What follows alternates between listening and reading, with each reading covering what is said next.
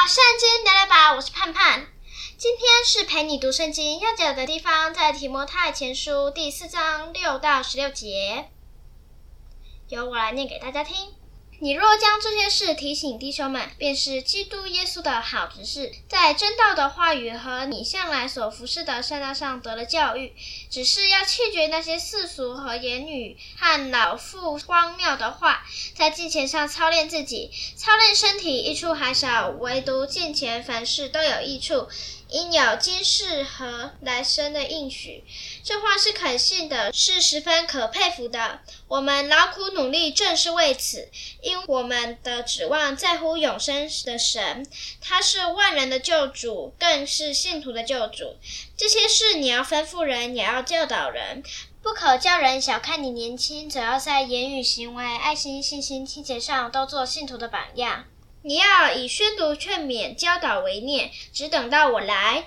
你不要轻忽所得的恩赐，就是从前借着预言在众长老按手的时候赐给你的。这些事你要殷勤去做，便要在此专心，使众人看出你的长进来。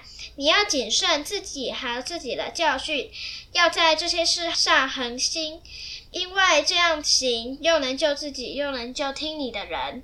我们有几个重点。第一个是在第八节到第十节，操练身体益处还少，唯独敬虔凡事都有益处，因为今世和来生的应许。这话是可信的，是十分可佩服的。我们劳苦努力，正是为此，因我们的指望在乎永生的神，他是万人救主，更是信徒的救主。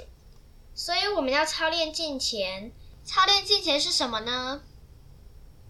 对我来说，就是要在主里顺从父母。这在每一天当中有点难，所以要向上帝祷告。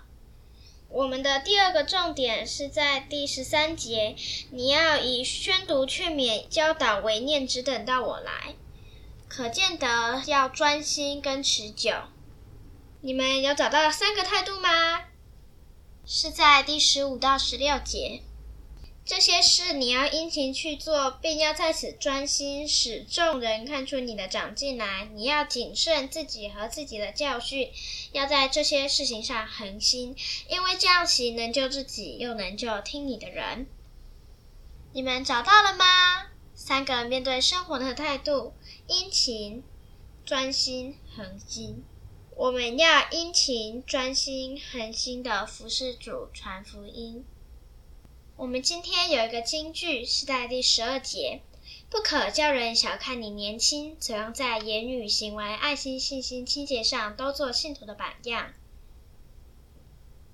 不可叫人小看你年轻，总要在言语、行为、爱心、信心、清洁上都做信徒的榜样。